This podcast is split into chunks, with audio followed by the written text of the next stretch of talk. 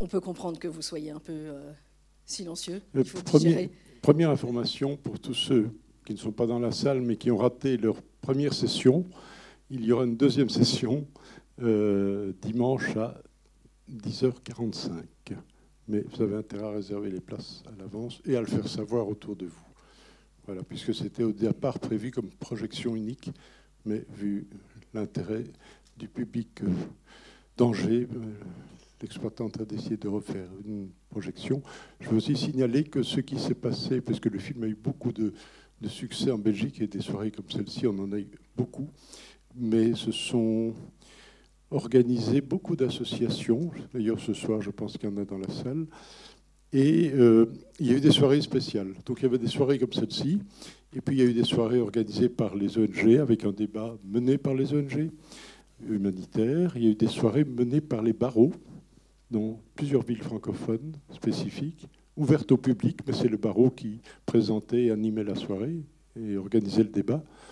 Il y a eu aussi des soirées euh, organisées par les universités. Euh, si on prend à, Louvain-la-Neuve, trois facultés se sont fédérées. Il y avait 350 étudiants. C'était en soirée. C'était quand même impressionnant. Euh, il y a eu aussi des soirées, mais ça c'est dans les villes où la diaspora congolaise est très présente, organisées par euh, les diasporas. Voilà. Donc ce, film est un outil, euh, bien sûr, euh, qui est maintenant à disposition du public, des Congolais, bien sûr, de tous ceux qui mènent ce plaidoyer. Donc évidemment, le docteur qui en est, je dirais, le personnage principal. Et je pense que après L'homme créé par les femmes, ce film-ci lui permet de, mais il va en parler lui-même, de prolonger son combat. Voilà, à toi, Denis. Merci.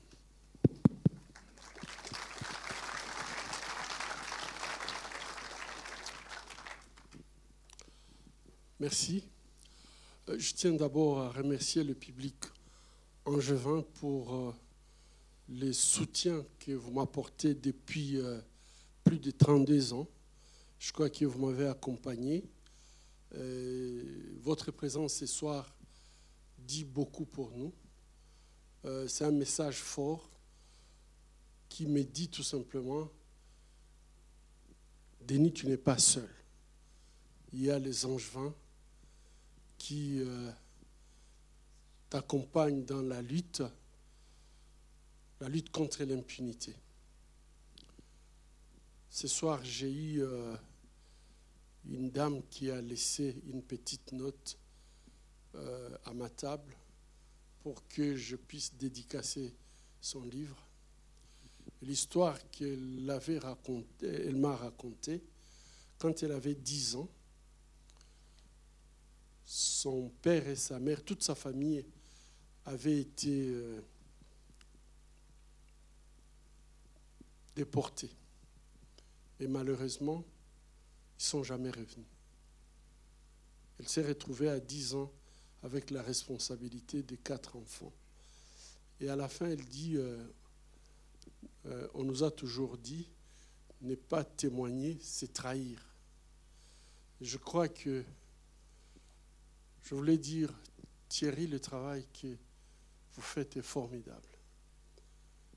Euh, vous avez pu tourner ce film pour nous donner un outil supplémentaire. Il y a le rapport mapping, mais ça ne suffisait pas. Ça fait dix ans que nous essayons de pousser la communauté internationale de pouvoir rendre justice à toutes ces filles que nous avons à Panzi. Ils ont vu leurs parents violés en leur présence, d'autres décapités en leur présence, des enfants qui se retrouvent euh, seuls au monde. Tout simplement, ils ont été sauvés puisque on les, avait pris en captivité euh, comme esclaves sexuels.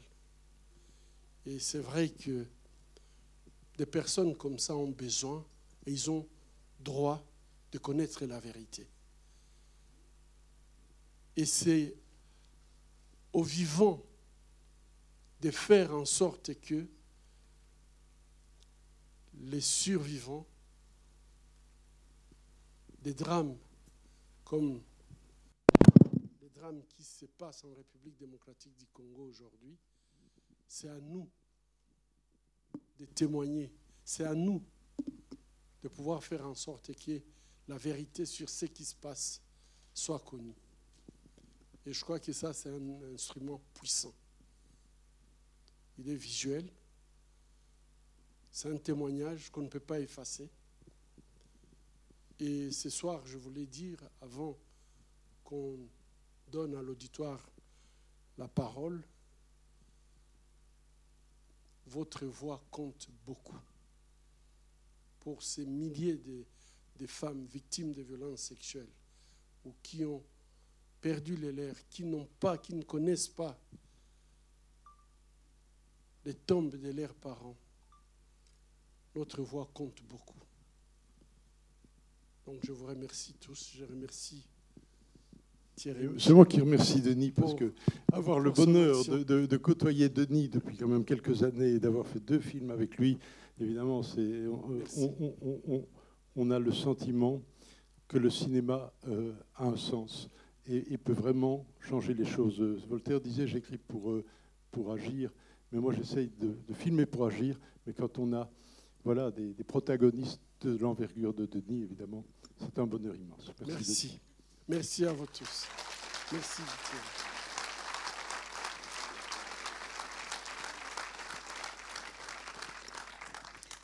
Une première question peut-être, je vais, commencer euh, si vous le permettez, mais n'hésitez pas à faire signe. Euh, on, aperçoit dans le, moment de la judiciarisation euh, des crimes et du rapport mapping, finalement, qu'un tribunal pour le Congo a été mis en place au Congo. Euh, alors, ça n'est pas véritablement une juridiction, euh, mais est-ce que c'est ce qui relève de la justice euh, transitionnelle et quelles ont été les, suites de ce... La petite séquence, c'est de la fiction, avec des, vrais, avec des vrais juges, des vrais avocats, c'est vrai, des vrais protagonistes victimes. des vrais aussi Oui, des vrais protagonistes victimes. du fait qu'il n'y avait pas un vrai tribunal, mais un tribunal ça a été fait pour plusieurs pays d'ailleurs. Euh, fictif a été, mis en place. Je vous rappelle aussi les, le tribunal Russell. On a une réalisatrice ici qui vient de faire un film sur le tribunal Russell, qui eux sont des tribunaux qui sont faits à charge, mais qui n'avaient pas, évidemment, euh, euh, même s'il y avait des condamnations, elles étaient fictives, mais au moins ça mettait le débat sur la place publique et ça préservait une chose essentielle. Et c'est aussi le sens du film, évidemment, la mémoire. Parce que l'amnésie euh, peut faire des ravages. Et la mémoire euh, permet, je pense que ce film aussi permet d'empêcher le révisionnisme.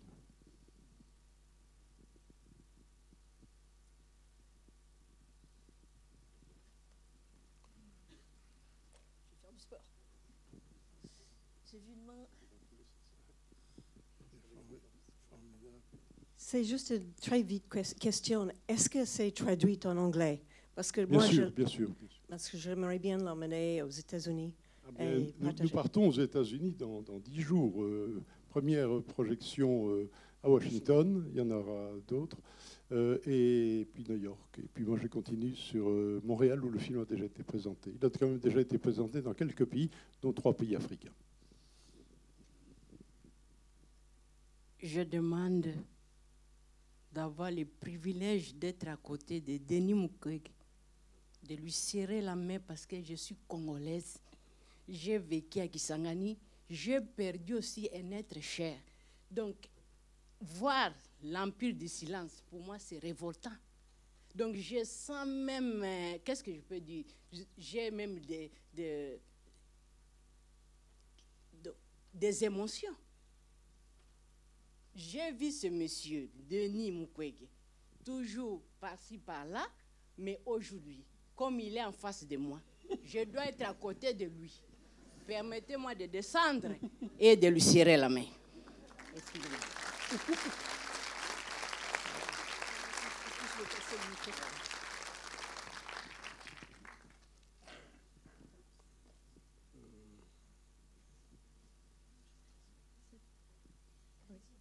Euh, oui, bonsoir. Déjà, merci énormément pour euh, le métier que vous faites tous les deux. Euh, ô combien nécessaire, malheureusement. Et euh, j'avais une question générale euh, et une question précise.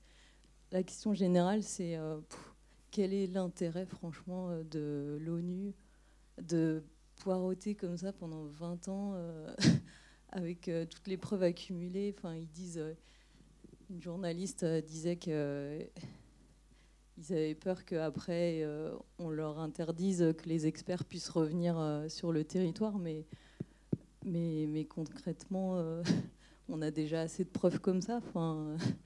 Et une deuxième petite question, parce que J'étais à, la fac de médecine cet après-midi et donc euh, j'ai assisté à, votre conférence et, je suis soignante aussi et je voulais demander euh, est-ce que tous ces soignants que vous avez formés pour réparer les femmes, est-ce qu'ils ont accès euh, à de la psychologie pour eux-mêmes en tant que soignants? Parce que d'être face à ça, c'est terrifiant. C'est tout ce que peut faire de pire l'humanité. Donc on doit, évidemment, on prête serment, on, s'occupe de tout le monde, mais c'est vraiment pas évident, enfin, psychologiquement, de, tenir le coup.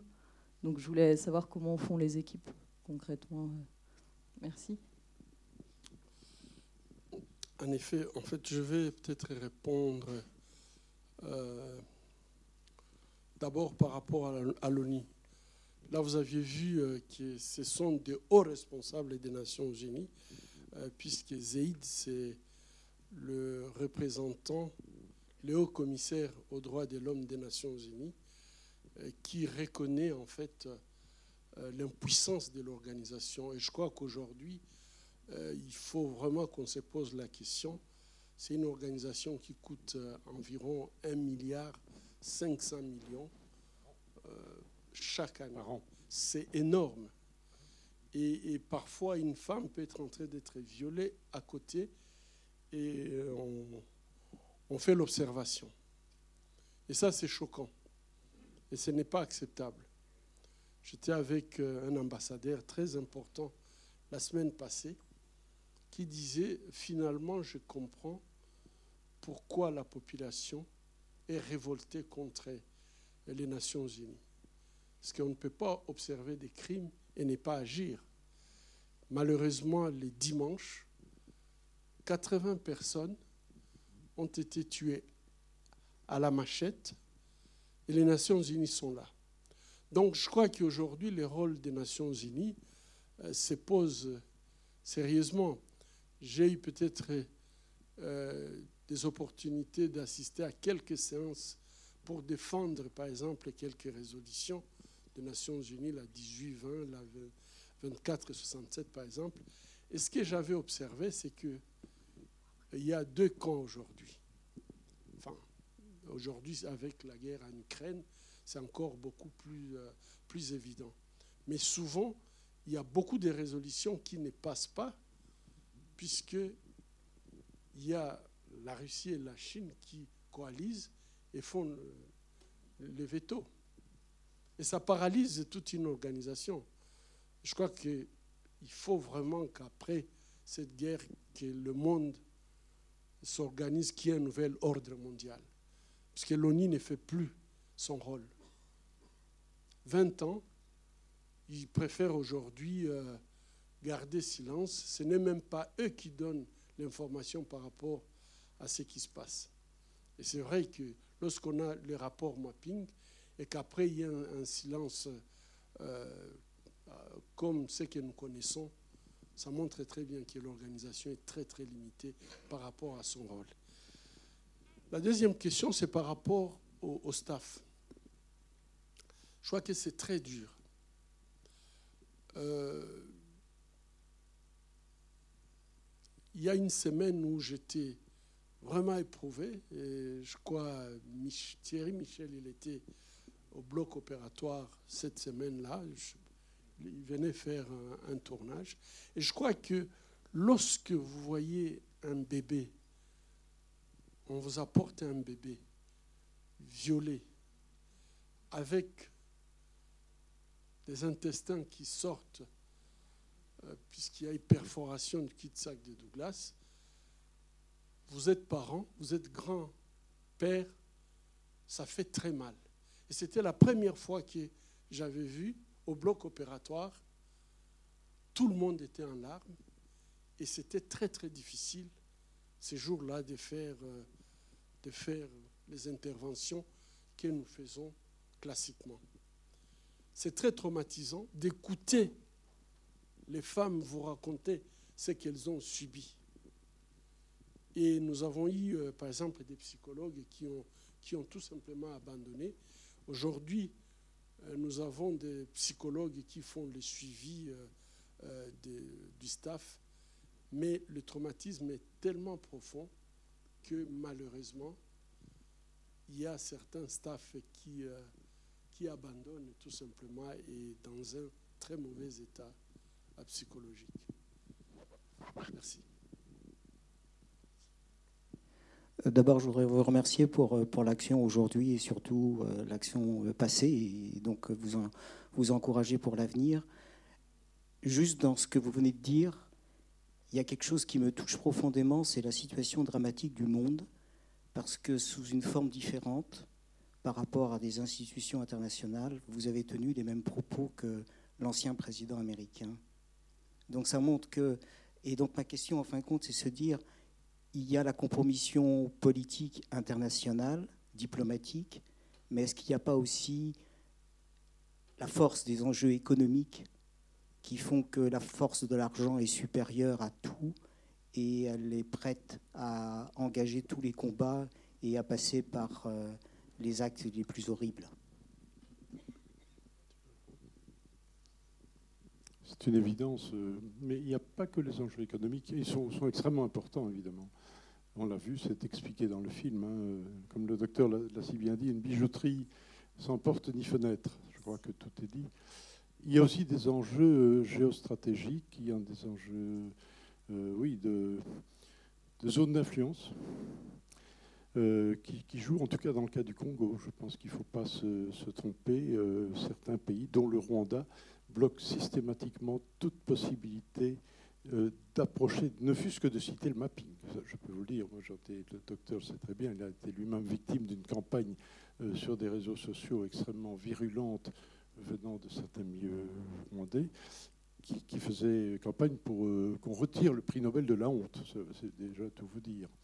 Mais, mais c'est clair qu'il y a là des blocages qui font que la situation n'arrive pas à, s'engager vers ce qui se passe en Ukraine. Des enquêtes effectives, des preuves accumulées, des sanctions déjà opérantes, plus que opérantes, euh, et, des oligarques, et d'autres évidemment, des, gens de la nomenclature militaire euh, russe sont déjà bien ciblés. Donc vous imaginez si euh, demain les Nations Unies rendaient publique cette fameuse liste, cette base de données des criminels qui ont agi au Congo, qu'ils soient congolais euh, ou, de pays voisins qui ont opéré au Congo, euh, ça permettrait quand même très vite de prendre des sanctions effectives envers ces gens-là. Ces listes existent pour l'Ukraine. Pourquoi est-ce que la Russie, en tout cas, pourquoi est-ce que sur le Congo, euh, cette liste est toujours confidentielle? On parle de crimes qui sont commis il y a 25 ans. Donc vous imaginez des crimes nazis commis en 42 et on est en 67. Et Nuremberg est bien derrière, 20 ans après Nuremberg. Euh, et on nous dirait encore Ah oui, mais les nazis qui ont commis les crimes, d'accord, vous pouvez tout savoir, où ça s'est passé, comment, combien de morts et tout, mais ceux qui l'ont commis, désolé, ça, euh, ça reste euh, secret d'État. Non, c'est inadmissible. Et je pense que ce qui vraiment fait très mal, c'est que ceux qui ont commis des crimes sont connus. Et malheureusement, parfois, il y a des généraux ou des commandants militaires qui sont affectés dans des zones où ils ont commis des crimes euh, contre l'humanité, où ils ont enterré des femmes vivantes, etc. Et, pour moi, je trouve que c'est même le manque de respect pour euh, l'humanité que nous partageons, puisque euh, quelqu'un qui a décimé toute une famille, peut-être il y a un survivant qui était ces jours-là absent lorsque sa famille a été décimée, et le lendemain, c'est lui qui devient le, commandant du village ou de la ville, de l'endroit où les crimes euh, se sont commis. J'ai eu, alors que j'étais déjà en, en, Belgique, euh, il y a cinq jours, un commandant qui a été nommé, euh, donc il y a une semaine, c'est récent, dans, la ville, dans le territoire Fizi, où 900 personnes avait été tué à Makobola. Et les gens le connaissent, il s'appelle Chetani. Les gens le connaissent, donc ils savent très bien que c'est lui qui a, qui a tué dans ce village 900 personnes. Et aujourd'hui, il est nommé comme commandant de cette ville. Et je pense que ce qui se passe au Congo, ça dépasse tout entendement. Euh, le minimum qu'on demande, c'est avoir un tribunal pour que les gens puissent répondre de leurs actes.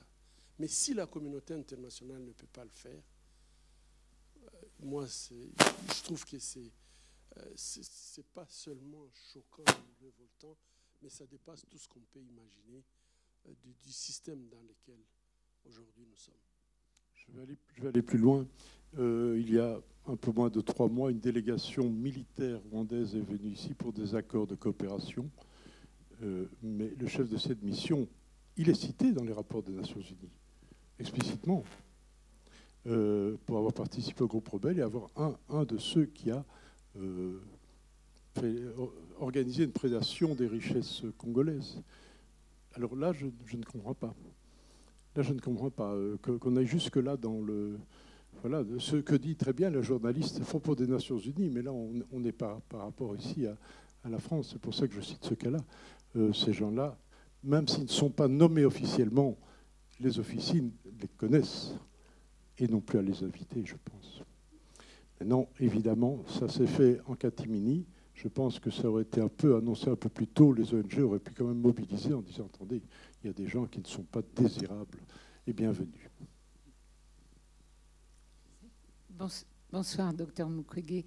Euh, tout d'abord, bon, je pense comme à peu près tout le monde, euh, on vous admire énormément. Hein. Moi, je, je, vous mets parmi les phares de l'humanité euh, au même titre qu'en France, je mettrais un Jaurès ou un Victor Hugo. Hein, c'est à peu près euh, là où je, où je vous situe. Je voulais vous poser une question sur les femmes.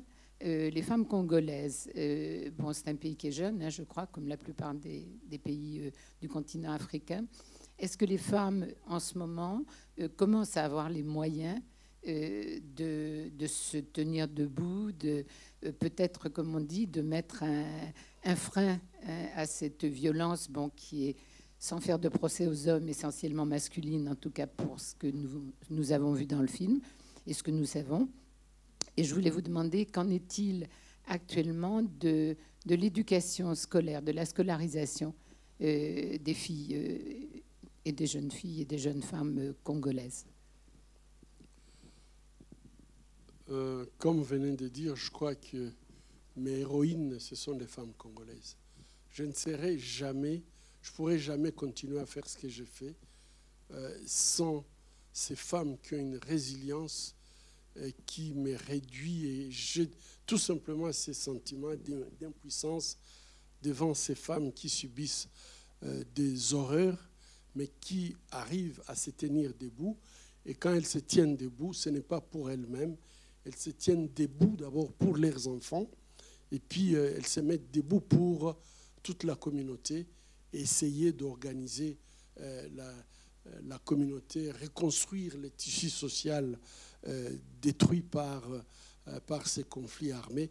Et moi, je, crois qu'aujourd'hui, même quand je me projette dans le futur, euh, c'est par rapport à elle. C'est par elle que je vois le futur du Congo. C'est par elle que je vois la réorganisation du Congo. Puisque dans, ce matin, on avait parlé de la, de la destruction du tissu social.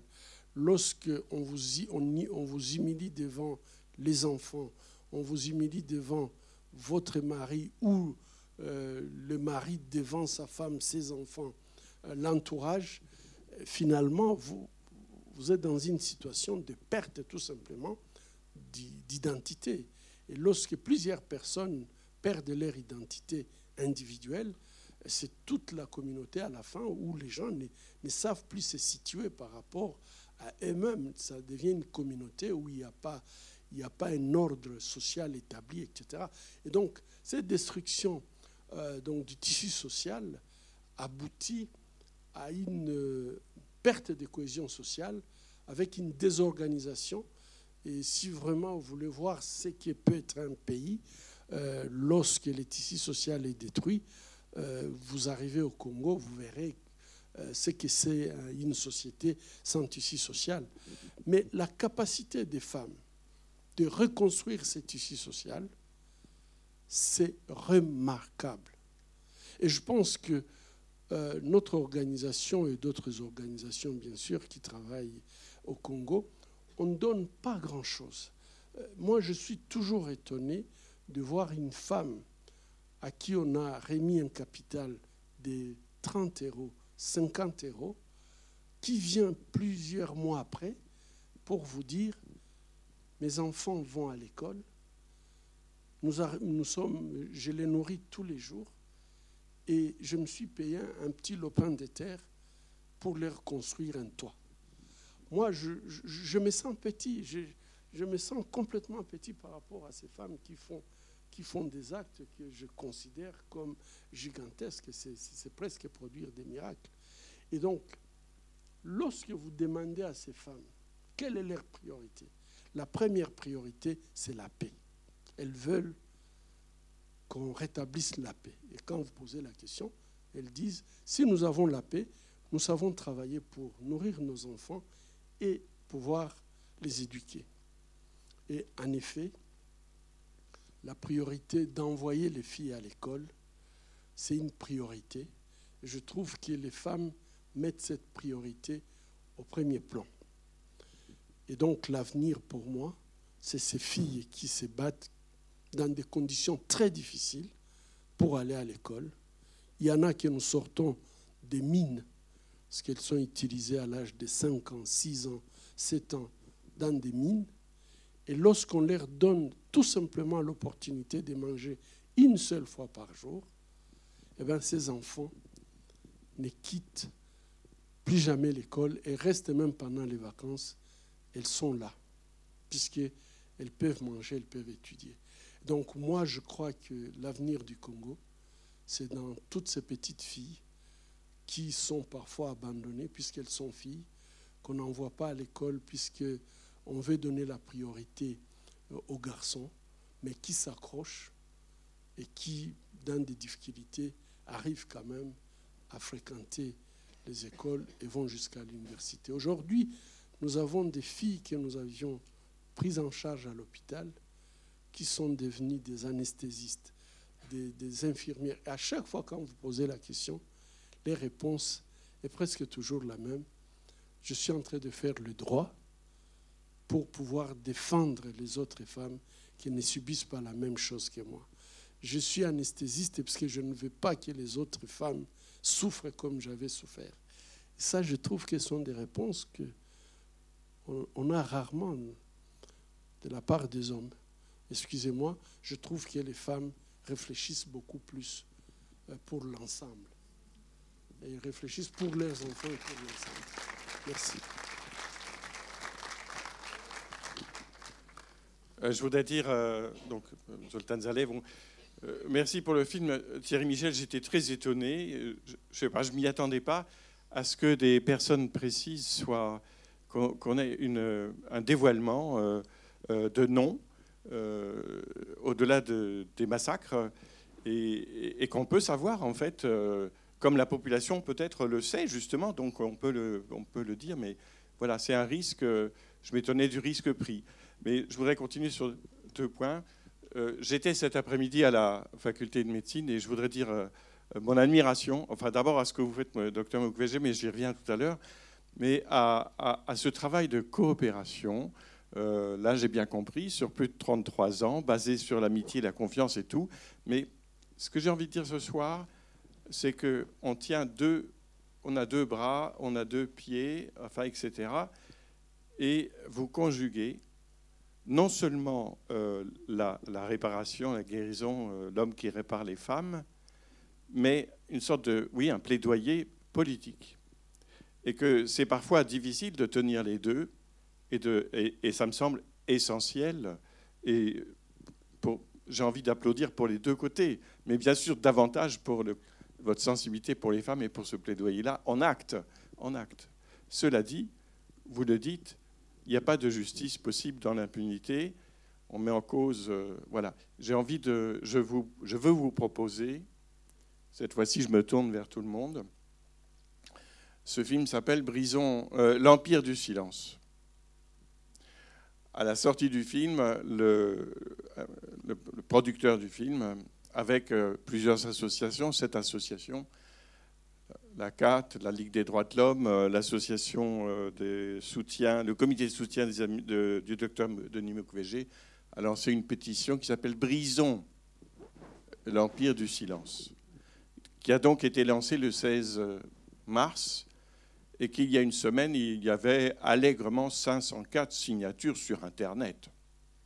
Et moi, je dis, euh, je, ne sais pas, je ne crois pas, je ne crois pas que la diplomatie fasse des miracles. Je ne crois pas absolument euh, pas plus à l'ONU qu'autrement. Mais par contre, je suis convaincu que sans une réelle pression, euh, la diplomatie ne fait rien. Enfin, je crois que d'abord parce que l'ONU ou l'autre ou l'Europe qui vous soutient et très très explicitement, docteur Mukwege. euh, en fait, rien ne se passe sans qu'il y ait une sorte de consensus des pays. Et c'est là que ça disparaît. Donc euh, voilà, dans la pétition, vous trouverez un appel.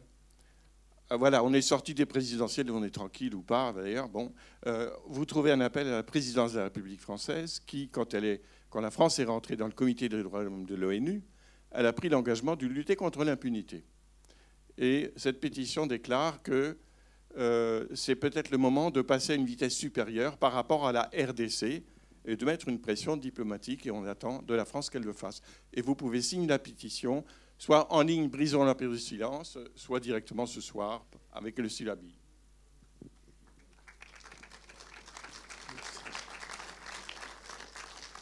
Avant de passer le micro encore à, deux personnes, euh, ça pose vraiment la question de, la situation de la France et de ce que peut faire la France. Et je crois que euh, l'un comme l'autre, peut-être, vous avez des attentes à l'égard des États et pas seulement ou plus à l'égard de l'ONU.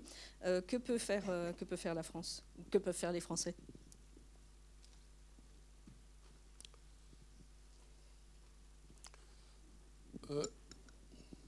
Je crois que ce qui se passe en Ukraine, euh, moi, je, crois que la souffrance du peuple ukrainien nous touche tous et nous sommes très émis par rapport aux images que nous voyons euh, en Ukraine. Je, l'ai dit euh, ce matin, je crois que quand j'avais vu une femme enceinte transportée sur un brancard après qu'on ait bombardé une maternité, ça m'a ramené à euh, ce qui s'était passé dans mon hôpital.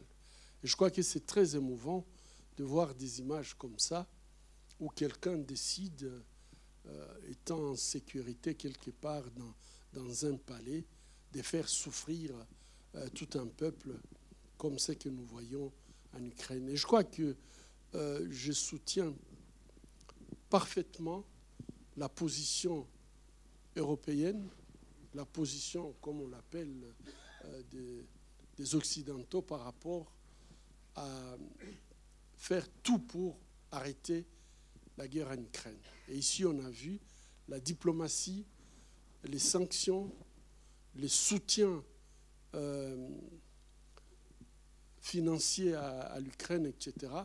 J'ai dit que même nous qui sommes une goutte d'eau, nous avions été sollicités pour apporter euh, une expertise aux collègues ukrainiens et nous avons envoyé des gens en Ukraine. Donc, euh, cette émotion que nous avons aujourd'hui par rapport à l'Ukraine, je crois que la souffrance est la même pour tous les peuples.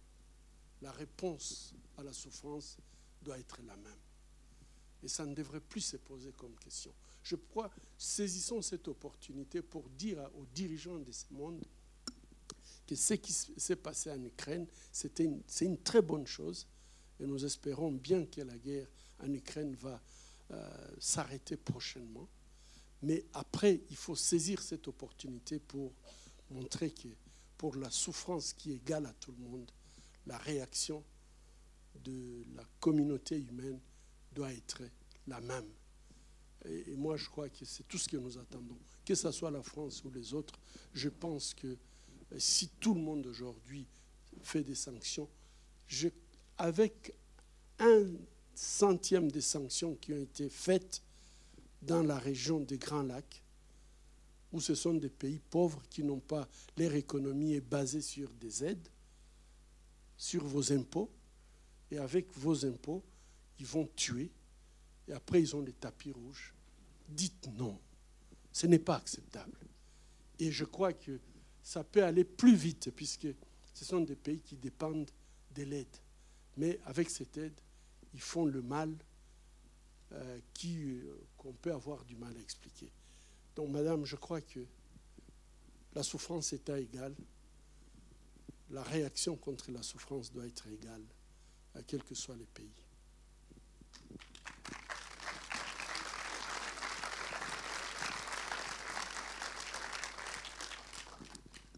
Avez-vous eu euh, l'autorisation de présenter votre film au Congo? Et si oui, euh, y a-t-il eu des réactions euh? Oui, alors c'est une question intéressante et litigieuse. Donc oui, le film, on a réussi à aller le présenter au Congo, miraculeusement. Je, je, pense qu'on s'y est très bien pris. Mais le film a en effet été présenté très officiellement, avec les accords des autorités et en présence du président du Parlement et du Sénat dans la salle du Palais du Peuple, qui est le siège du Parlement et du Sénat. Alors, petite anecdote, le président du Parlement et du Sénat sont très vite partis de la séance. bon, je pense qu'ils ne voulaient pas trop en voir pour ne pas être trop témoins de, de ce que racontait le film. Mais on avait pu le présenter. C'était extrêmement symboliquement important. Mais aujourd'hui, il y a une manœuvre extrêmement vicieuse et détournée et demain commence un procès à Kinshasa pour interdire le film et éventuellement me condamner ainsi que la productrice à 5 ans de prison. si vous voulez, on en est là pour le moment. Je ne suis pas sûr que ce procès aboutira à cette sanction. J'espère bien qu'il y aura un sursaut salutaire des, juges qui vont trouver ça complètement absurde. Mais euh, voilà, la menace est donc aujourd'hui présente. On voit bien, je peux vous le dire très clairement, il y a autour de la présidence des clans euh, qui se partagent entre les anciens euh, criminels qui sont présents dans le pouvoir aujourd'hui et qui défendent leurs intérêts, pour qui il faut à tout prix interdire le film, et qui avait d'ailleurs essayé au départ d'interdire qu'il se présente à Kinshasa et que j'aille un visa, et d'autres qui se sont, voilà, qui ont réussi à, l'époque à ce qu'on le présente. Mais je ne sais pas, dans, ces, dans ces mouvances contradictoires, qui aura le mot final. Je n'en sais rien. Bonsoir. Merci beaucoup euh, pour ces images qui euh, nous rapprochent un peu de ce qui se passe euh, au Congo. alors, j'ai été particulièrement frappé, comme tous les spectateurs ici, par la violence que subissent femmes, enfants, vieillards et hommes, mais aussi par la froideur avec laquelle les hommes peuvent tuer ou violenter. Et je pense que ces hommes-là, qui étaient enfants il y a peut-être 20 euh, ans ou 30 ans, ont subi euh, ou étaient témoins eux aussi d'énormément de, de, violences euh, qu'ils ne font que répéter. Vous avez évoqué ce syndrome de répétition, ce qui s'est passé au moment de la guerre entre le Rwanda et le, le Congo dans les années 90. On voit qu'il se répète dans les années 2000, dans les années 2010. la violence est la même, elle prend exactement les mêmes formes. Et en voyant ces images, je ne pouvais pas ne pas me rappeler des, euh, des, images qu'on euh, qu'on a dans les archives euh, des violences commises quand cette terre euh, était, faisait partie de la Belgique. Donc on a parlé de mémoire, qu'il n'y a pas de paix sans justice. Aujourd'hui, dans la mémoire collective du peuple du Congo, est-ce que la paix a été faite par rapport aux violences subies pendant les années euh, de colonisation euh, je, crois que je vais répondre. ça, vraiment, c'est une autre page. Ici, nous ne parlons pas de l'histoire. Je vous ai dit que dimanche, il y a eu 80 personnes qui ont été tuées à la machette. Et, et je trouve que autant il faut faire la mémoire de la colonisation. Mais aujourd'hui, s'il vous plaît, est-ce qu'on peut se battre pour arrêter ces barbaries qui se passent aujourd'hui avant de, de, condamner ce qui s'est passé pendant la colonisation? La mémoire, elle est importante. Et je pense que peut-être en ce qui concerne le Congo, on peut même se dire, bah, c'est puisqu'on n'a pas fait euh, le travail de mémoire que l'histoire est en train de se répéter. Mais pour le moment, on n'est pas dans l'histoire, ça se passe au présent. Je crois que ceux qui ont été tués dimanche ne sont pas encore enterrés. Et les blessés, ils sont encore à l'hôpital. S'il vous plaît, euh, faisons quelque chose pour euh, toutes ces victimes qui crient et qui attendent que leurs voix soient entendues. Après, je crois que le travail de mémoire est très important pour tout un peuple, pour, et pour chaque peuple. Oui.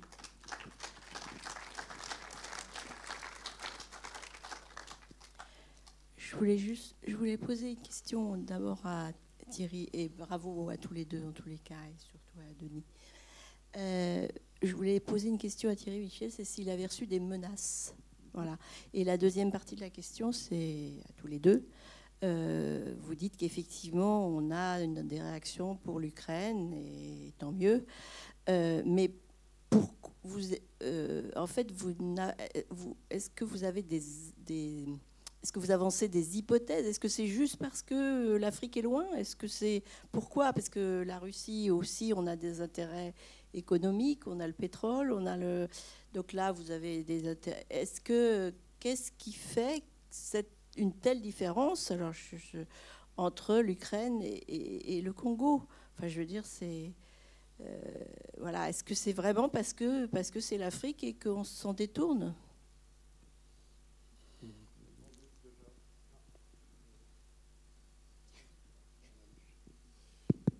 Euh, des menaces, j'en ai eu beaucoup dans ma carrière. Hein. donc, euh, des arrestations, je ne les compte pas, euh, sinon c'est innombrable. procès aussi, expulsion du pays, oui, par les différents régimes. Donc, ils n'ont pas épargné ni, ni, les uns ni les autres. mais pour faire ce film-ci, je dirais de la dernière période de tournage, parce qu'il y avait des tournages plus anciens où j'avais déjà accumulé des témoignages dans des conditions extrêmement difficiles et clandestines. Ce dernier tournage été plus facile, c'est vrai. Euh, et la parole s'est libérée. Ça rejoint ce que monsieur a dit tout à l'heure. Ici, les gens, tout d'un coup, et c'est la première fois que, je trouvais cela, répondaient à l'appel d'Oslo du docteur Mukwege qui disait ces noms que personne n'ose citer. Et jusque-là, j'avais des témoignages où les gens disaient ce qu'ils avaient vécu, mais n'osaient pas dire le nom des, criminels parce qu'ils avaient peur des, représailles et, de tout ce que cela pouvait entraîner. Et ici, il y a indéniablement un vent nouveau. Je pense que la, la fin du régime Kabila, l'arrivée de dit a ouvert une porte, un espace dans lequel les gens se sont engouffrés. Euh, et il y a un, petit exemple, c'est une anecdote, mais qui m'a tellement frappé. Je suis en effet, comme on est souvent au Congo, interpellé à un moment donné, parce que je fais une image simplement de la gare de Kananga par un agent des services, euh, mais de manière un peu brutale. Je suis tout seul sur mon pied, mon assistant congolais est allé chercher des autorisations. Et tout de suite, la population s'est attroupée autour et lui a, l'a menacé en lui disant Tu laisses le monsieur faire son travail, euh, tu n'as pas à interférer, et si tu continues, nous allons te lyncher. Ils ont dit Nous allons te lyncher. Ça, je n'avais pas encore vu souvent, et c'est pas par hasard que c'est au Kassai que ça se produit. Parce que vous avez vu les femmes, on a parlé des femmes tout à l'heure, le film se termine sur les femmes du Kassai. Elles, se sont, elles ont fait ce travail de résilience dont parle le docteur. D'abord, elles se sont regroupées en collectif dans une commune qui a été, où il y a eu des massacres de civils maison par maison avec une brutalité sans nom, elles ont réussi à se constituer ce collectif, à faire ce travail de résilience, et je dirais qu'elles vont plus loin. Ce sont devenues des résistantes. Le dernier mot de ce chant des femmes, c'était le sang va crier. C'est pas rien. Dans la langue du président, parce qu'il y a plusieurs langues au Congo. Donc, euh, et là, il y a une force de la société civile, soutenue d'ailleurs par la société civile organisée, on va dire, et par le barreau de Kananga, le bâtonnier, mais qui a mobilisé tout le barreau. Et ça, ça donne une force invraisemblable. Et là, il se passe des procès. Il y a un processus qui est en cours et il y a cette pression populaire organisée qui fait que euh, on ne peut plus, euh, on n'est plus dans, ce règne absolu de, l'impunité. Voilà. Alors sur l'Ukraine, vous demandiez aussi. Euh, je pense que, je ne sais pas, le docteur peut-être un autre avis, mais la proximité culturelle, les Ukrainiens sont des Européens, ils sont blancs comme nous, euh, on a les mêmes repères, les mêmes modes de vie globalement.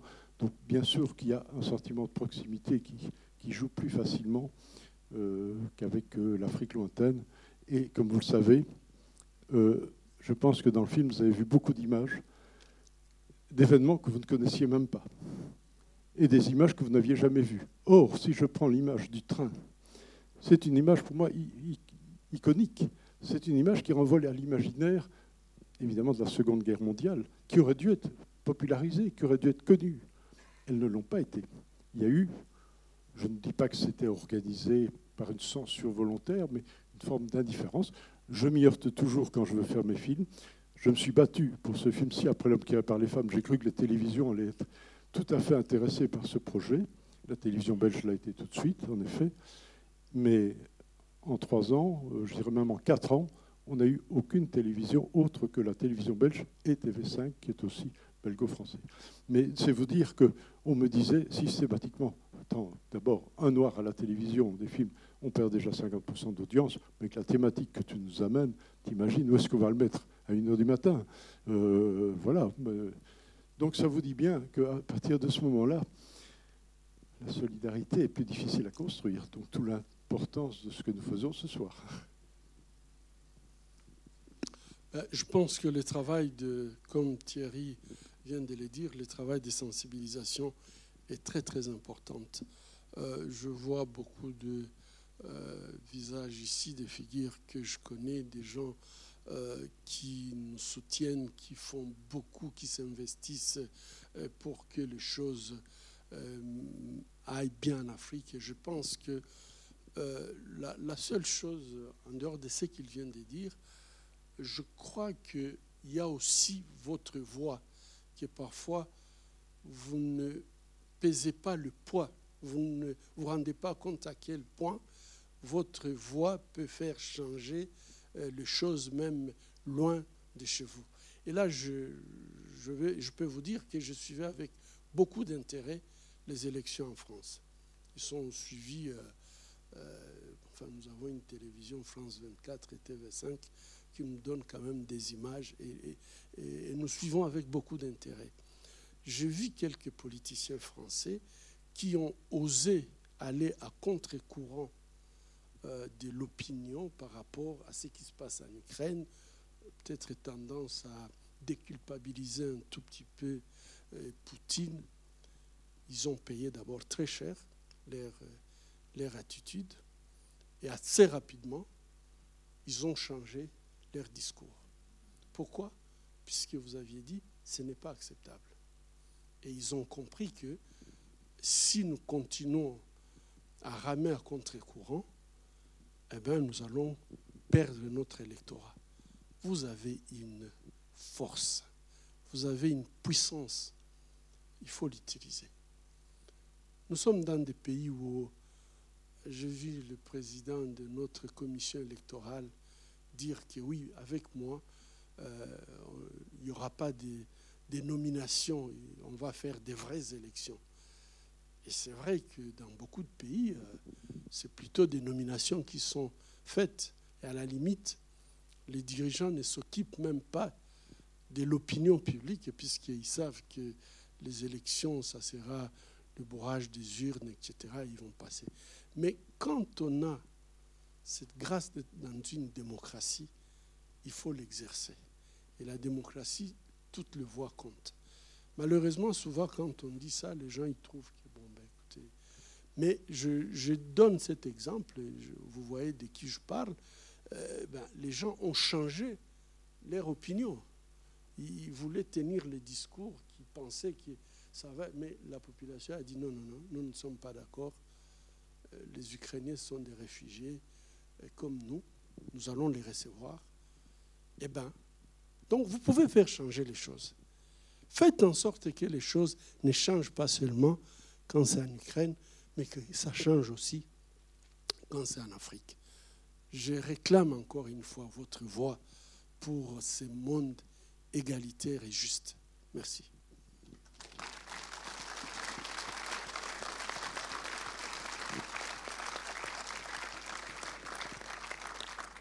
Le dernier mot de la soirée sera pour euh, Thierry Michel pour euh, achever la, la présentation de son documentaire en ce qui concerne les questions relatives à la justice internationale qui malgré tout existe dans plusieurs formes. Eh bien, nous euh, en discuterons à la faculté de droit demain après-midi. Merci, euh, merci à tous d'avance pour euh, ceux qui auront des questions à prolonger demain. Mais on va s'en tenir là pour ce soir et je rends la, parole à Thierry Michel. Un petit mot pour donner de, l'espoir. Euh, le Congo est un pays extraordinaire. C'est un pays d'une richesse incommensurable. Il a, après l'Amazonie qui se rétrécit, la plus grande forêt euh, au monde. C'est le poumon euh, environnemental de notre planète. Il a, après l'Amazonie toujours, le deuxième fleuve le plus puissant qui a une énergie hydraulique incroyable, avec même une force que n'a pas l'Amazonie, parce qu'il y a des dénivelés extraordinaires qui permettent d'ailleurs, il y a un barrage, le barrage d'Inga, de donner, si c'était bien géré, de l'électricité à toute l'Afrique. Il a des ressources minières que vous avez vues. Alors, il y a les, ressources minières traditionnelles, cuivre, cobalt, zinc, uranium, etc., bien sûr, euh, qui sont indispensables d'ailleurs pour euh, aujourd'hui la révolution technologique vers l'électrique. Il y a évidemment tous ces minerais rares extrêmement importants et stratégiquement essentiels des industries de pointe, aéronautique et autres, évidemment de ce que vous avez dans votre sac, les téléphones, laptops et autres. Donc là aussi, un capital invraisemblable. Il a euh, l'avantage d'être sur l'équateur. Ça veut dire que d'un point de vue agricole, deux récoltes par an. Sauf qu'il faut des routes en bon état, des voies ferrées en bon état, des voies navigables où on peut naviguer. Et il ne faut pas que les femmes, comme a dit le docteur, qui vont au champ, risquent évidemment le viol, voire pire. Donc, euh, il a une jeunesse qui est aujourd'hui un potentiel euh, inestimable. Voilà, donc je pense que ce pays peut devenir un pays phare, un grand dragon de, de, de l'Afrique, à une condition, c'est qu'on essaye d'empêcher les nuisibles d'être nuisibles. Voilà, merci à vous. Merci.